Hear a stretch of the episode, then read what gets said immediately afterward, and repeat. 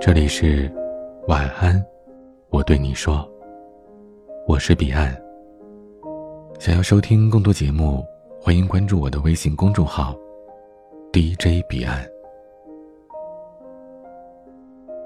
前几天，韩寒发了两条微博，其中的几句话让我觉得有些意外，比如，退学是一件很失败的事情，说明我在一项挑战里不能胜任。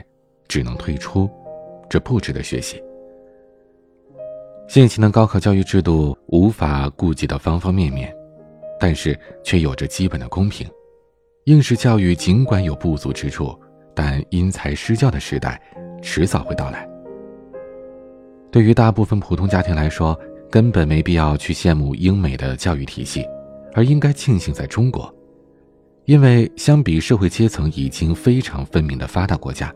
跨越阶层要困难得多，而在中国，只要够努力，孩子依然有很大概率去冲破次元壁，去到更高的地方。老实说，这些话不算什么石破天惊之语，甚至可以说是有些老生常谈。只不过，这些话从韩寒嘴里说出来，让人又有另一番的感慨。在十几年前。韩寒被不少人奉为精神领袖，那时的他言论很大胆，也很新颖。他说：“数学，我想我只要上到初二就够了。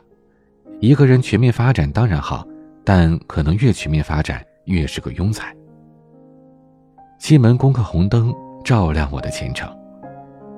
中国愚民教育体制下的题目会想尽办法把人弄得很蠢，出来就是合格的社会主义接班人。”很多人认为我是吃不到葡萄就说葡萄酸，其实，多少人在大学里把时间都浪费掉了，没有去做自己最感兴趣的事业，上不上大学又有什么关系呢？那几年，韩寒成为了一种现象，他的书大卖特卖，一群在上初中、高中的孩子纷纷以自己的方式表达着对于韩寒的拥护和自己对于教育体制的不屑。在二零零六年，河南考生蒋多多高考时故意交了白卷，用双色笔答题，并且在试卷上留下了很多自己的不满，用以反抗高考。二零零七年，浏阳考生陈胜章在高考中故意不答题，直接交白卷。二零零八年，云南考生吉建试图故意考零分，最后因为答题时闲着无聊，就胡乱做了一些题，最终总分一百六十八分。二零零八年，安徽考生徐梦楠试卷写满了自己对于教育体制的控诉，故意交白卷。十几年过去了，那个新概念作文一等奖得主韩寒，在猛烈的抨击了教育体制，并且退学。而今，他也开始反思教育制度的合理性。而那些没有任何光环背景，却一样猛烈抨击教育体制并且退学的孩子们。却已经熄灭了年少的冲动，独自咽下了生活当中的苦楚。零六年交白卷的蒋多多，家境虽然不好，但原本成绩不错。在高考之后，他曾经试图出门打工，但因为学历不高，加上没有什么专业技能，找工作的路异常艰辛。他发出压力特别大，老觉得对不起父母，好几次连死的念头都有了，这样的感慨。后来几经周折，蒋多多进入了一家技校就读。回忆高考，他坦言：“现在我觉得有点可笑。”零七年交白卷的考生陈胜章，他的经历更丰富一些。高考之后，他做过药品推销、保险公司业务员、公益活动策划、夜总会营销员等工作，每样工作都做不长久，频繁的跳槽。这期间，他自己也做过些小生意。最终都以舍本告终，只好去酒店打工，给别人开车来还债。后来，他成为了开货车运土方的司机，每天早上七点开始工作，晚上十点结束，每天都在路上奔波。零八年交白卷的吉建，曾经是一个数学上很有天分的孩子，高考之后，他一直辗转各地打工，做过餐馆的杂工，当过建筑小工，贴过考研海报。给文化传播公司写过软文，生活上，他睡过公园边的长凳，为吃饭捡过垃圾换钱。回想起最初几年的打工生活，几近泣不成声，认为自己毫无尊严，像狗一样活着。同样是零八年交白卷的徐梦楠，去年还上过微博的热搜，因为他想重新高考，并且四处规劝着现在的学生们不要放弃高考。他当年深受韩寒通稿二零零三的影响，强烈的反对应试教育。原本成绩还不错的他，在高考后，生活同样是被打工的劳累、辛苦充斥着。每每听到当年同学们的境况，他都发出“一步岔开，路就不同了”这样的感慨，并且有时候会抱怨：为什么当初没人拉他一把？其实。成年人的世界里很少有容易二字，绝大多数人在高考之后的十年里，肯定也都经历过一段迷茫和辛苦的事情。可是从大概率上来讲，学习成绩的好坏确实影响着一个人的一生。吃得了学习的辛苦，能在考试当中脱颖而出的那一部分孩子，生活的苦头会少很多。不久前在朋友圈里看到过这样一张照片，文字是。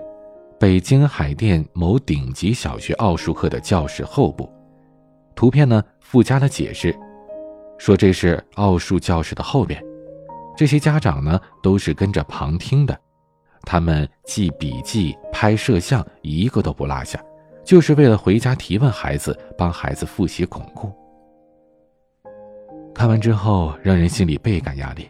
在全国的舆论都在说奥数无用、奥数坑人、奥数残害孩子的时候，中国教育资源最丰富、最强大、最顶尖的海淀区，父母们却拼着十几万一平米的学区房，给孩子们报着几百甚至上千块一节的奥数课，并且在后方这样尽心尽力地跟着。是这些父母傻吗？当然不是。仅仅就北京的这一个海淀区。中国包括清华、北大、人大在内的八所985大学以及二十六所211工程大学都集中在这里，最好的小学、中学、高中也集中在这里。这些父母们太知道让孩子进入一个好初中、一个好高中、一个好大学的重要性了。仅仅在中小学阶段，好学校的学生们享受的资源就已经让人羡慕不已了。当你去做实验的时候，推开教室的门，中科院的院士在对你微笑。人大附小五年级的这个班，他所有的实验、所有的科技课程，直接的辅导老师都是中科院的院士。国家重点实验室考上这个班的小孩子随便用。这批孩子们是不是都可以拥有一个自己满意的人生呢？我们谁都不知道。但有一点我们可以肯定，他们当中的绝大多数人。不会体会到蒋多多、吉健、徐梦楠他们那样的心酸。肯努力、分数高、成绩好、适应性强，再配上良好的教育资源，预测不了一个人发展的上限，却足以决定一个人发展的下限在哪里。韩寒在最近的发文当中，还有一段话是这样说的。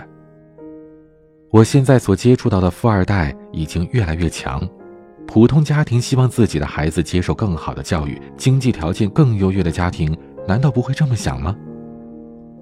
他们从小就双语甚至三语上课，更好的学校，更好的私教。看小孩子喜欢钢琴，就有演奏级的钢琴老师每天只带着你一个学生；看你喜欢画画，就是美院的高材生一对一的教你画。并且时不时的带你拜访一些大家，家庭传授给你更好的眼界和素养。这些人能力也强，心态也好，根本不是纨绔子弟的画风。这话呀，确实很实在了。从《爸爸去哪儿》当中的那些明星家里乖巧懂事的萌娃，到最近通过最强大脑被热议颇多的澳门赌王之子何猷君。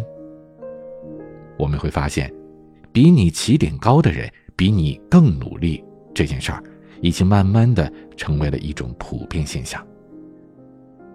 如果让普通家庭的孩子跟这些占尽天时地利的孩子们，在高考的时候还要拼素质、拼特长、拼某种专项技能，那相信远远不如拼应试来的更公平。这样说绝对不是鼓吹普通人的努力看不到希望，恰恰是想表达，抓住现有教育机会才是普通孩子站稳脚跟最有力的捷径。时代发展到今天，如果还是抱着学习成绩无所谓、读书没什么用、上不上大学没关系这样的想法，那便是让孩子真的输在起跑线上了。换句话说。学习的路上要付出很多辛苦，高考是一个不小的挑战。然而，在所有可供选择的道路上，对于普通人家的普通孩子来说，学习极有可能是最平坦的路，高考极有可能是最容易的挑战。吃得了读书的苦，才能更从容、更自信的面对生活的苦。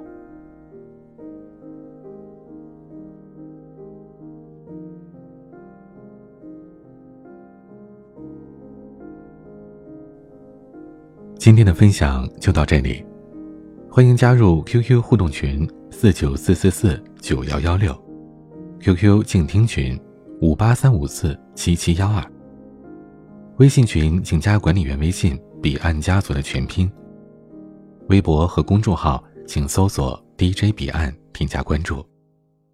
今天的晚安曲是 Rainbow 计划的《理想不大》。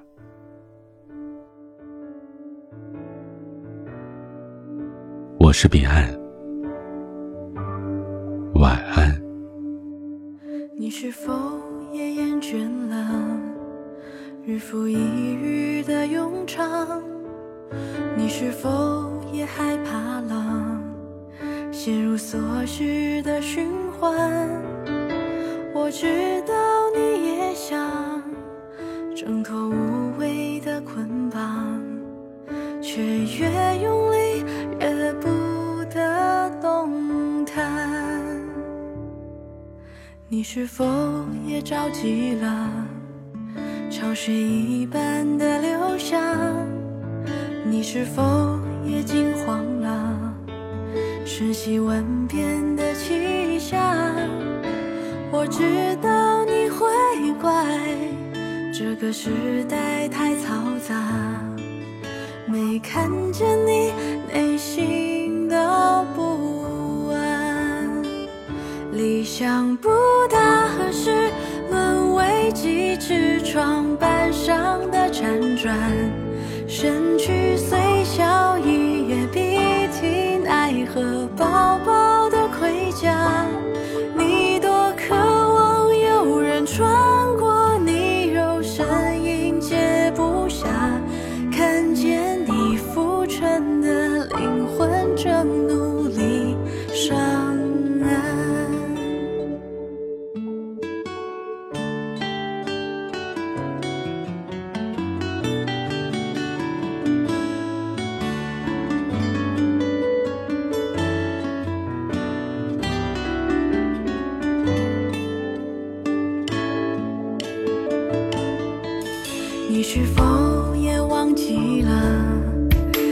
己声望的模样？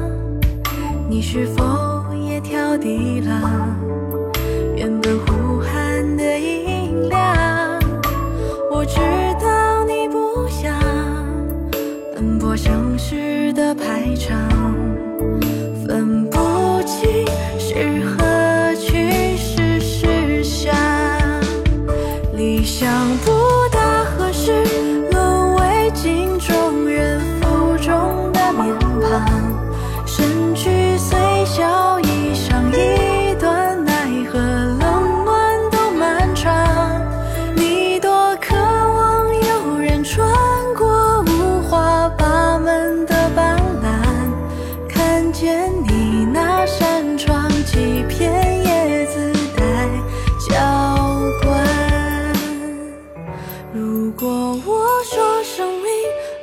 是前进倒退，还有上下，你可懂？我希望你也向左、向右看。